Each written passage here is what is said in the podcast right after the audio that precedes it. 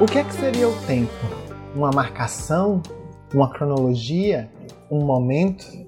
Ou uma experiência? Hoje eu quero falar com vocês o quanto o tempo me é estranho. Em especial porque o tempo, ele se apresenta para mim não como sendo um fato dado, mas como já mencionei anteriormente, como uma experiência. E principalmente porque o tempo, para mim, faz evidenciar coisas que não estão ainda disponíveis para conhecer ou para ver ou para ter acesso. Parece que tudo está no subentendido, no subexpresso, no quase lá. Ao passo que a coisa e as coisas vão se demorando, nós vamos tendo a oportunidade de conhecê-las em maior amplitude.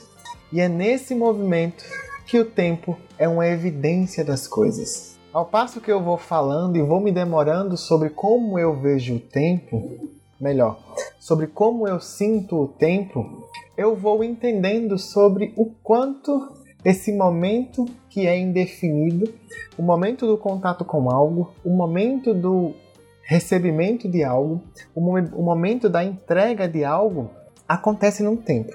E esse tempo faz com que haja uma modificação daquele conteúdo.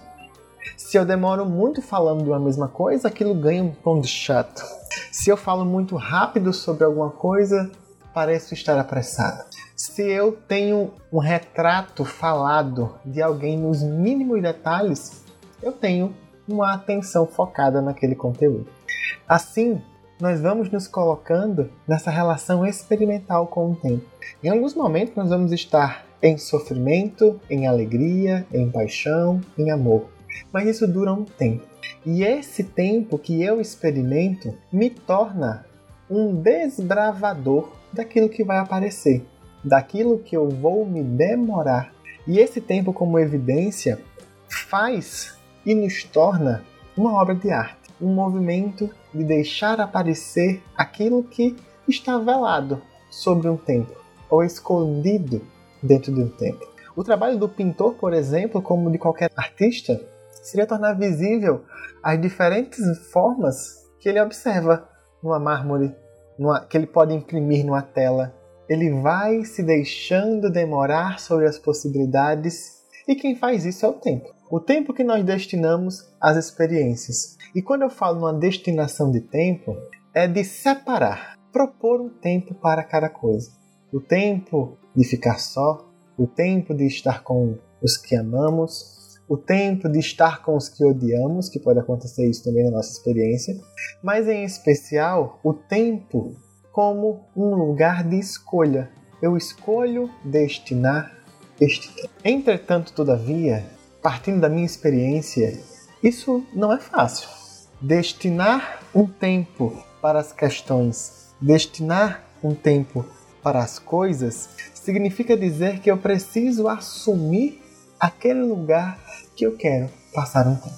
E deste modo, quando eu vou deixando com que as coisas se transformem, apareçam no tempo devido, o tempo deixa de ser apenas um lugar de aparecimento, mas também como um lugar de habitação, um lugar aonde eu vou e me demoro. O tempo captura as coisas. Vamos pensar o tempo como uma rede de pesca, que ele captura Enquanto nós jogamos a rede no alto mar, o pescador joga a rede no alto mar, ele está esperando que haja o aprisionamento daqueles peixes. Só que até tirar a rede, ele não sabe qual é o tipo de peixe que está ali. Ele pode imaginar que tal tipo de cardume, tal tipo de, de espécie está passando por aqui. E da mesma forma, somos nós, melhor, penso eu, né? Assim imagino eu que somos nós nessa experiência do tempo, aonde a conexão que eu me permito ao conteúdo que aparece vai fazer com que aquele tempo seja longo, com que aquele tempo seja curto. E isso também nos faz pensar sobre a tarefa, o tempo como aquele que torna visível ou torna invisível algumas questões. E isso tudo vai nos fazendo pensar sobre o quanto este tempo que nós experimentamos nas diversas formas transcorre, transforma a realidade. O que, é que isso quer dizer? A concepção que nós temos sobre tudo, a concepção que eu tenho sobre tudo, se dá a partir de uma experiência de como eu vivenciei as várias coisas em seus devidos tempos. Desse modo, o tempo vai sendo um grande companheiro, um apreciador, um tutor que, junto comigo, vai estando nessa relação de vamos ver isso aqui. Quanto tempo você quer, quanto tempo você pode destinar para esse movimento que está aparecendo. E muitas vezes esse aparecer vem a partir de uma fissura, de uma coisa mínima. Que isso me lembra um texto chamado Oi, que eu escrevi há muito tempo atrás, que vai estar no meu novo livro que está prestes a ser lançado. Nesse texto eu, eu relato a experiência de como eu fiquei distante de mim e muito próximo de mim apenas ao dizer oi a uma pessoa.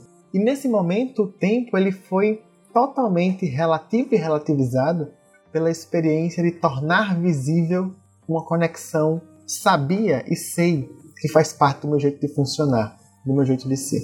Ao passo que tudo isso acontece, eu vou me debruçando, eu vou me conectando exatamente com este tempo, que é um tempo que faz eu ser quem sou a partir dos conteúdos que eu absorvo. Numa hora, em 30 segundos, momento infinitesimal, num zeptosegundo. E essa experiência torna o tempo totalmente estranho para mim, exatamente pela sua concepção não lógica e em especial quase que inexistente. E eu retomo a pergunta inicial: o que é que seria o tempo? Seria uma experiência? Seria uma marcação? Seria uma cronologia? Ou seria um momento?